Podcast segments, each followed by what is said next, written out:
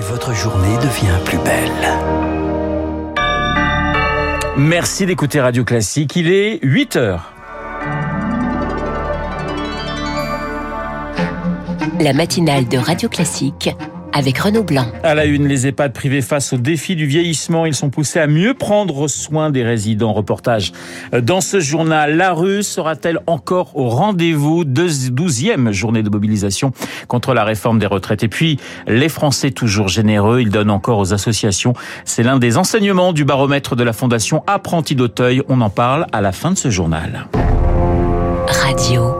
Classique. Un journal de 8 heures présenté par Lucille Bréau. Bonjour Lucille. Bonjour Renaud, bonjour à tous. Question à la une, comment répondre au défi du vieillissement de la population? Elle est au cœur d'une proposition de loi débattue en ce moment même à l'Assemblée sur le bien vieillir. Le texte veut contraindre entre autres les EHPAD privés lucratifs à consacrer une partie de leurs bénéfices au bien-être des résidents.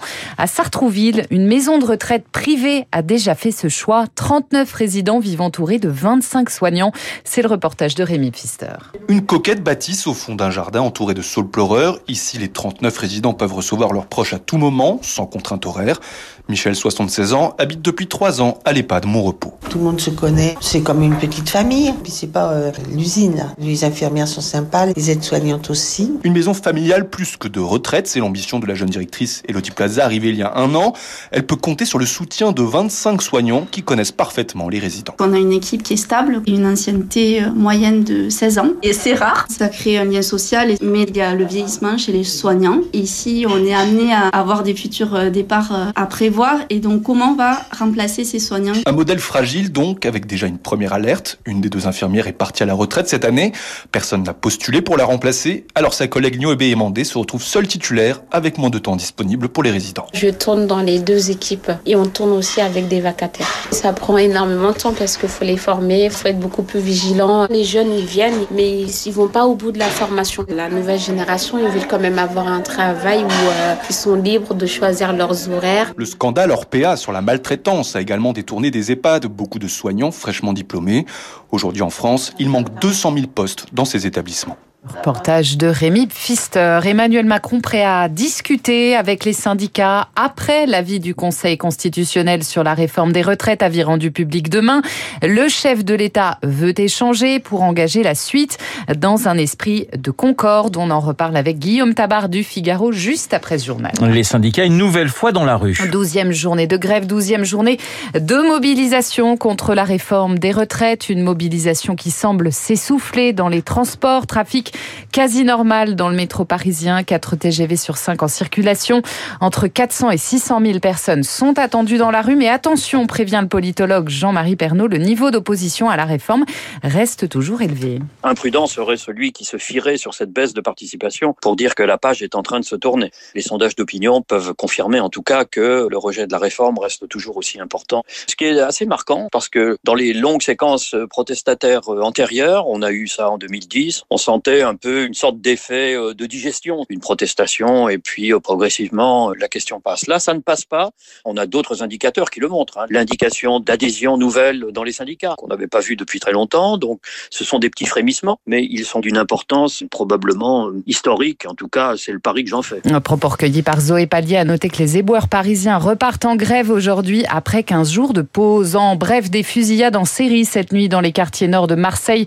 Cinq au total. On ne connaît pas encore le nombre de blessés. La police judiciaire a été saisie. Et puis, ça va intéresser Guillaume Durand. Top départ pour la déclaration d'impôt. Et pour ceux qui optent, c'est peut-être le cas de Guillaume Durand. Pour la déclaration papier encore, vous avez jusqu'au 22 mai pour la compléter en ligne entre le 25 mai et le 8 juin selon les départements.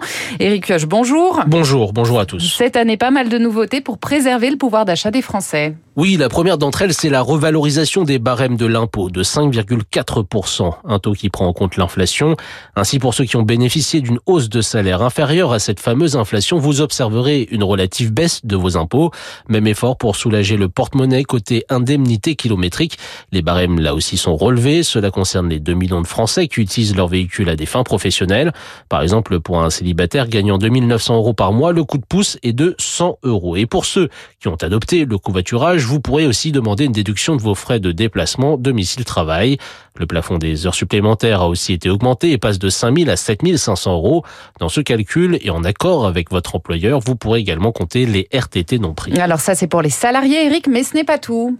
En effet, avec la fin de la taxe d'habitation, l'administration fiscale cherche à faire l'inventaire de l'immobilier encore taxable et les 34 millions de propriétaires en France d'une résidence principale, secondaire ou d'un local commercial ont jusqu'au 30 juin pour déclarer leurs biens et le cas échéant les loyers perçus. Enfin, bonne nouvelle pour les parents de tout petits, le plafond du crédit d'impôt pour la garde d'un enfant de moins de 6 ans passe à 3500 euros. Il était jusqu'à maintenant fixé à 2300 euros. Le décryptage pour Radio Classique. 8h05 sur Radio Classique. On s'intéresse à présent au baromètre annuel de la Fondation Apprenti d'Auteuil, un baromètre sur les Français et les dons. Nos concitoyens sont-ils toujours aussi généreux? C'est la quatrième édition de ce baromètre. Il faut noter qu'un Français sur deux a fait un don en 2022, un don à une association ou à une fondation. Mention bien aux jeunes qui sont de plus en plus à donner dans un contexte économique pourtant difficile. Bonjour Stéphane Doge.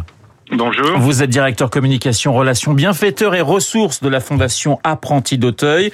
Un Français sur deux qui donne, c'est plus que les deux années qui viennent de s'écouler.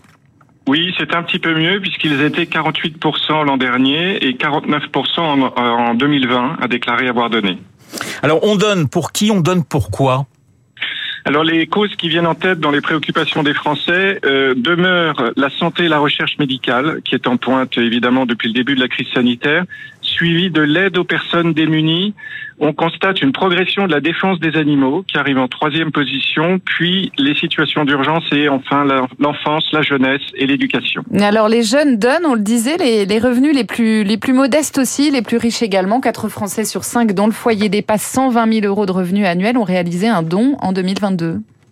Absolument. Les jeunes, euh, il a une belle progression de la part des jeunes. Euh, ils étaient 42% euh, il y a deux ans à déclarer avoir fait un don. Ils sont 55% cette année, ce qui traduit véritablement la volonté de s'engager des jeunes. Et ce score des jeunes se rapproche de celui des seniors à 56%. Et on sait traditionnellement que les seniors sont généreux. Alors, est-ce qu'il y a un effet, Stéphane Doge, est-ce qu'il y a un effet guerre en Ukraine en 2022 alors oui, très certainement. Euh, en 2022, la générosité a été poussée par euh, les appels euh, d'urgence en faveur des réfugiés ukrainiens, puisqu'on constate que le don moyen des Français est de 333 euros en 2022, ce qui, est une, ce qui représente une augmentation de plus de 21 par rapport à l'année précédente. Donc indéniablement, les appels à l'aide ont été entendus au printemps dernier. 55 des Français projettent de donner en 2023. C'est plutôt une bonne nouvelle mais on a aussi le, sentiment qu'on va donner moins vu le contexte économique. Alors oui, c'est plutôt une bonne nouvelle puisqu'ils étaient 54% l'an dernier. En revanche, pour la première fois depuis que nous faisons ce baromètre, nous constatons que deux Français sur cinq qui ont donné en 2022 nous disent qu'ils donneront moins en 2023 alors qu'ils sont un sur cinq à dire qu'ils donneront plus.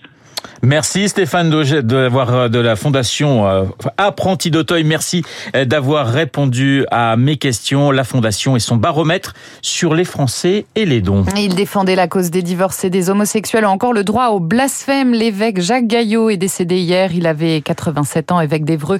Il avait été déchargé de ses fonctions en 95 par le Vatican en raison de ses positions contestataires. Et puis je rappelle cette dernière minute des fusillades en série cette nuit dans les quartiers nord de Marseille, 5 au total. On ne connaît pas encore le nombre de blessés. La police judiciaire a été saisie. Merci Lucille. Lucille Bréau pour le journal de 8 heures. Il est 8 heures et pratiquement 9 minutes sur l'antenne de Radio Classique. Guillaume Tabar est dans ce studio et à ses côtés Guillaume Durand qui n'a pas de café, donc on ne risque pas l'accident ce matin. Exactement. Euh, par contre, avec Frédéric Becbélé tout à l'heure, ce sera une autre affaire. Longtemps, j'ai cru que la vie était une fête. Passé la cinquantaine, la vie est un interminable lendemain de cuite. Dans le livre de Frédéric, qui, vous le savez, travaille sur Radio Classique, Confession d'un enfant du siècle, où il reçoit les plus grands auteurs comme Bret Easton Ellis ou Jean-Marie Gustave Leclésio. Eh bien, on va en parler effectivement de son émission et de ce livre euh, qui raconte cette vie de ce jeune homme euh, de plus de 50 ans qui est allé s'exiler, mais avec bonheur au Pays Basque, qui, qui pourtant là-bas a été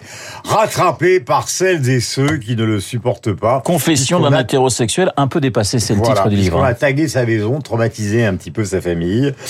Et ce qui raconte raconte avec beaucoup de drôlerie finalement, c'est qu'aujourd'hui, il s'intéresse et en tout cas, il s'amuse un peu plus avec euh, des prêtres qui l'ont recueilli euh, trois fois de suite, pas les mêmes, et avec les soldats du 21e Rima qui sont venus le chercher à Cannes à 6 heures du matin à la sortie du Silencio pour essayer de le remettre un petit peu sur pied, qu'avec au fond la vie qu'il a eue pendant des années à Saint-Germain-des-Prés, Bec BD, c'est d'abord et avant tout un style et je ne vais pas dire une grande rigolade, mais un humour formidable.